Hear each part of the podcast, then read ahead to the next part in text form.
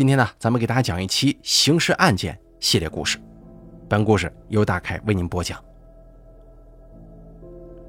二零零零年，上海市虬江路的某个天桥底下，一个青年男子坐在桥墩旁，他一会儿扶着额头，一会儿烦躁地挠着自己的头发。过了一会儿，他像是决定了什么，头也不回地离开了天桥底，背影决绝。像是做好了永远离开这里的准备。二零零零年的某一天，在上海居住的徐真真闲来无事，拿上自己的小手包，去往自己好友刘金荣的家。刘金荣是徐真真新认识的小姐妹，是一年前刚来上海打工的外地人。她刘金荣以及刘金荣的表妹小刘是一个三姐妹小团体。在片区以光鲜亮丽、喜欢打扮出名。他们三人之中长得最好的就是这个叫刘金荣的人了。虽然已经生育过三个孩子，但是风韵犹存，美貌丝毫不减当年，还因为做了母亲，多了些许的成熟韵味呢。很快，徐真真轻车熟路地来到刘金荣的家，她敲了敲门，并没有人应答。迫切的想要跟姐妹们分享新八卦的徐真真，不死心的朝屋子里看了一眼，看到屋内确实没人，这才放弃，转身离开的。大约半个小时以后，徐真真再次来到刘金荣的家。你就算是买菜，这会儿也该回来了吧？这么想着，徐真真再一次敲响了刘金荣的家门。可奇怪的是，这次仍旧没有人回应他。不应该呀。我这姐妹平常白天也不怎么出门呢。徐真真在刘金荣的门前探头探脑的行为，被刘金荣的房东太太尽收眼底。房东太太对于这俩小姐妹粘在一块儿的行为，早就见怪不怪了。她站在门口向徐真真招手：“妹子，来，你拿钥匙开门看看吧。”拿着房东太太给的钥匙，徐真真打开了刘金荣家的房门。当时一声尖叫打破了棚户房区早晨的宁静。一旁的房东太太赶紧赶来，就看见瘫坐在地上的徐真真了。顺着徐真真的视线望去，上半身赤裸，下半身只穿着三角内裤的刘金荣倒在地上，面容苍白，嘴唇青紫，看来已经死了有些时辰了。徐真真不可置信地捂住了嘴。此时他三魂被吓没了俩，朝着刘金荣的表妹小刘工作的理发店直接飞奔而去。同样被吓坏的房东太太立即报了警。天杀的哟，房子里死人了，以后可咋租嘛？这般想着，房东太太掩上了刘金荣的房门，紧握双拳，焦急地等待警方的到来。而另一边，徐真真用这辈子最快的速度奔向小刘工作的理发店。他全然不顾及自己的形象了，与平日里爱美的模样大相径庭。砰的一声，徐真真撞开了理发店的门。此时的小刘正在收银台前方点账呢。见到披头散发、气喘吁吁的徐真真，小刘问道：“哎，真真啊，你怎么了？”“小小刘啊，你姐她有可能出事儿了。”听完徐真真的话，两个人疯了一般的冲向刘金荣的家。当他们再一次赶到刘金荣家的时候，他家已经被周围的居民围得水泄不通了。二人从人群当中挤进去，只见一群警察在刘金荣的家中进进出出。刘金荣的尸体已经被运走，二人的眼泪再也忍不住了，悲呛地哭出了声来，响彻了整个棚户房区。那一个以美貌在周边较为出名的女人。为什么会几乎赤裸的在家中死去呢？他身上藏有什么样的秘密呢？是谁杀了他？又为什么杀他？收到房东太太的报警电话之后，闸北区派出所立即通知了在附近巡逻的张雄等警官前往案发现场查看。案发现场是被害人刘金荣的租房。那是一个在棚户区几个房子之间搭起来的一个小小房间。一进门，左手边是一个堆放着抽纸以及化妆品的柜子，右手边是一条只能容一人侧身通过的过道。过道后是一张还算宽敞的双人床，床边有一个床头柜，上头摆放着一部手机、一根金项链以及装满烟蒂的烟灰缸。床边的地上铺满了用过的餐巾纸，空气当中弥漫着一股难闻的气味。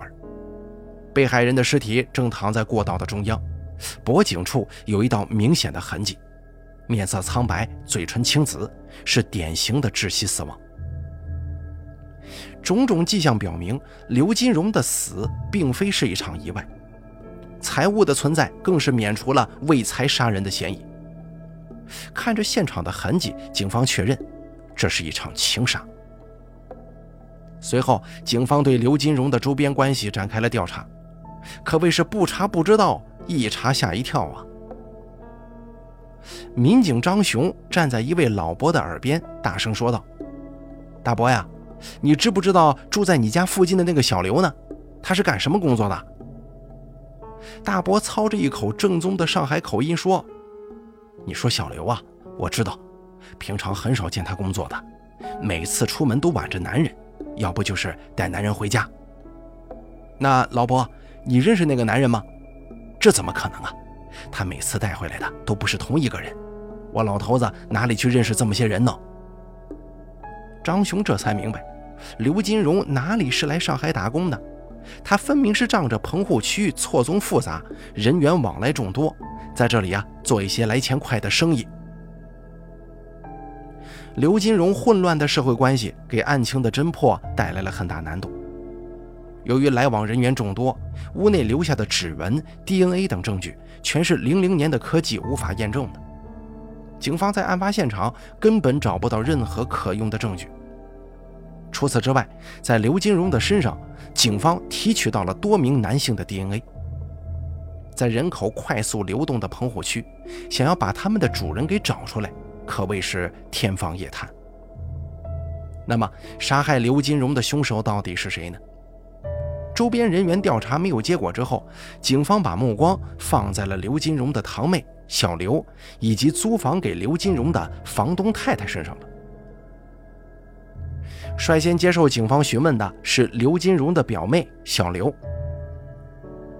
关于你姐姐的案子，根据我们的推断，应该是死于情杀。你觉得在你姐姐身边有没有什么可以怀疑的对象呢？小刘想了想，有些不好意思地说：“虽然我姐姐平常交往的人很多，但是她有两个比较好的男朋友。”什么？两个男朋友？啊，是啊，这两个人应该算是我姐姐的拼夫吧，就是情人关系。他们都是谁呀？一个是我们这里的商店营业员老卢，平常他跟姐姐接触的比较频繁。还有一个是我们这边的街溜子老孙，他没工作，但是姐姐很信任他，经常把钱呀什么东西都交给他保管呢。并且小刘说出了自己的怀疑。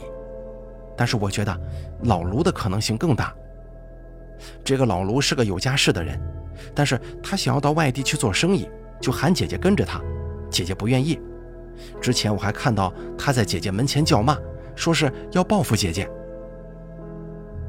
确定了怀疑对象的张雄，又询问了租房子给刘金荣的房东太太：“阿婆，关于租你房子的刘金荣，你知道关于他的什么消息吗？”我的房子不是他租的，要是一开始知道我的房子被租来干这种事儿，我是怎么也不可能租给他的。你说不是他租的吗？那这个可以跟我们讲一讲吗？张雄立马就抓住了房东太太话中的疑点。房东太太说：“是啊，这房子一开始就不是他租的，是我们那的一个商店的营业员小卢租给他的。能够帮刘金荣租房子。”想来这关系十分密切了。为了进一步确认，张雄又问道：“那您知道他们之间有什么关系吗？”这个嘛，小卢是结了婚了，至于他，我不知道具体情况。但是平常两个人就勾肩搭背的，不像什么正经关系。房东太太讲到这儿，忽然拍案而起：“哟，对了，我想起来了。”案发前一天晚上，我那天因为办事儿，十一点才回的家，正好撞见他们两个人挽着手出去呢。根据法医的验尸报告来看，刘金荣的死亡时间在凌晨三点左右，并且在刘金荣身上，法医还发现了多名男子的痕迹，里面提取到了老卢的 DNA。因此，在晚上十一点跟刘金荣一同出去的老卢有重大作案嫌疑。于是，警方立即派人对老卢进行抓捕。不知道是巧合还是老卢听见了什么风声，当警方赶到的时候，老卢竟然已经离开了上海，前往自己老家湖北了。在抓捕之前逃走，老卢的嫌疑更是加重一分。警方立即派人赶往湖北，将老卢抓捕归案。可奇怪的是，当他们到达湖北的时候，老卢再一次离开了。到这儿，民警们更加怀疑，这老卢就是杀害了刘金荣的凶手。于是，他们潜伏在老卢的老家，终于将老卢一举抓获。但是，随着审问的进行，民警们惊讶地发现，老卢的离开竟然全部都是巧合。在案发当时，老卢正在朋友家喝酒，当时在场的朋友众多，都给老卢做了不在场证明，老卢的嫌疑被排除了。那么，警方又把视线放在了另一个嫌疑人身上，老孙。但是案发当时，老孙正在家中跟妻子和孩子睡觉，除了老孙的家人之外，还有老孙的邻居也给老孙做了不在场证明，因此老孙的嫌疑也被排除了。这下子可把民警难倒了呀！在两千年的时候，监控没有大范围普及，刑侦科技手段也不够先进，没有新的线索，锁定的嫌疑人又都解除了嫌疑，案子就陷入了僵局。案情在两千年就这么停滞下来了，但是活着的人总是要继续的。刘金荣远在湖北荆州的丈夫周大庆，在收到上海民警的电话之后。坐了十八个小时的汽车赶到了上海，拿走了妻子刘金荣的骨灰。这个不善言辞的男人，在回城的路上抱着妻子的骨灰，眼睛无神地望着窗外。他与妻子的感情并不算融洽，不然妻子也不会远离家乡到上海打工。可即便如此，他也是与他共同孕育了三个孩子呀。现在就这么被人杀了，他怎么能不怨呢？回到家乡后的周大庆更努力地打工挣钱。他与刘金荣的三个孩子，最大的八岁，最小的四岁，只有更加努力，才能有能力抚养这三个孩子。三个孩子的花销并不算小啊！这个本来就不富裕的家庭，在失去了母亲之后，只能靠父亲用双倍的血汗去换取生活下去的依仗。不仅如此，妻子的离世还成为了别人饭后的谈资。刘金荣死了以后，住在老家周围的邻居都对周大庆指指点点，不论是人前背后，周大庆都受到了不小打击。可是为了孩子，他都忍了下来。一年又一年的辛劳，为了养大三个孩子，周大庆将自己的所有都投入在了工作中，似乎只有这样才能够忘却那些流言蜚语。再后来。小儿子也成家立业之后，周大庆才得以放松一下，开始享受自己的老年生活。而此时此刻，二十二年前的记忆已经随着日复一日的劳作，几乎消失在了周大庆的脑海里。这天，周大庆正坐在大儿子买的摇椅上乘凉呢，忽然电话响了起来。“喂，你好，哪位啊？”周大庆笑眯眯地说。“周先生，您好。”我们是上海市闸北派出所的，您妻子的案件破了，我们抓到凶手了。咚的一声，周大庆拿在手中的手机轰然掉落。终于抓到了吗？那个害得他们家庭破碎的坏人。时隔二十二年，原来负责刘金荣案件的张雄等警官一直都没有放弃对凶手的调查。终于，利用国内新的刑侦科技，在当年的证物里，他们找到了线索。依据新发现的线索，警方终于锁定了真正的犯罪嫌疑人郭某。郭某，江西籍人，被发现的时候正在西安的一个工地上做包工头，居无定所，工地在哪儿，他就在哪儿。为了进一步确定郭某的嫌疑，警方派人对郭某进行了外围跟踪。经过跟踪发现，郭某只在陕西境内活动，平常不论去哪里，他都是自驾，快递也不登记自己的真实地址。他这小心翼翼的一切，仿佛是在提示警方，郭某就是当年杀害刘金荣的真正凶手。通过跟踪，警方也确定了郭某的确切住址，准备将郭某一举抓获。砰的一声，大门被一位壮硕的警官给撞开了。站在房间里的郭某一惊，就被一位年轻的警官给压在了身下。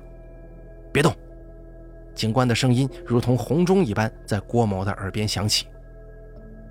相比起警官们担心郭某逃跑的谨慎，郭某本人却显得十分镇静。甚至还有一些坦然。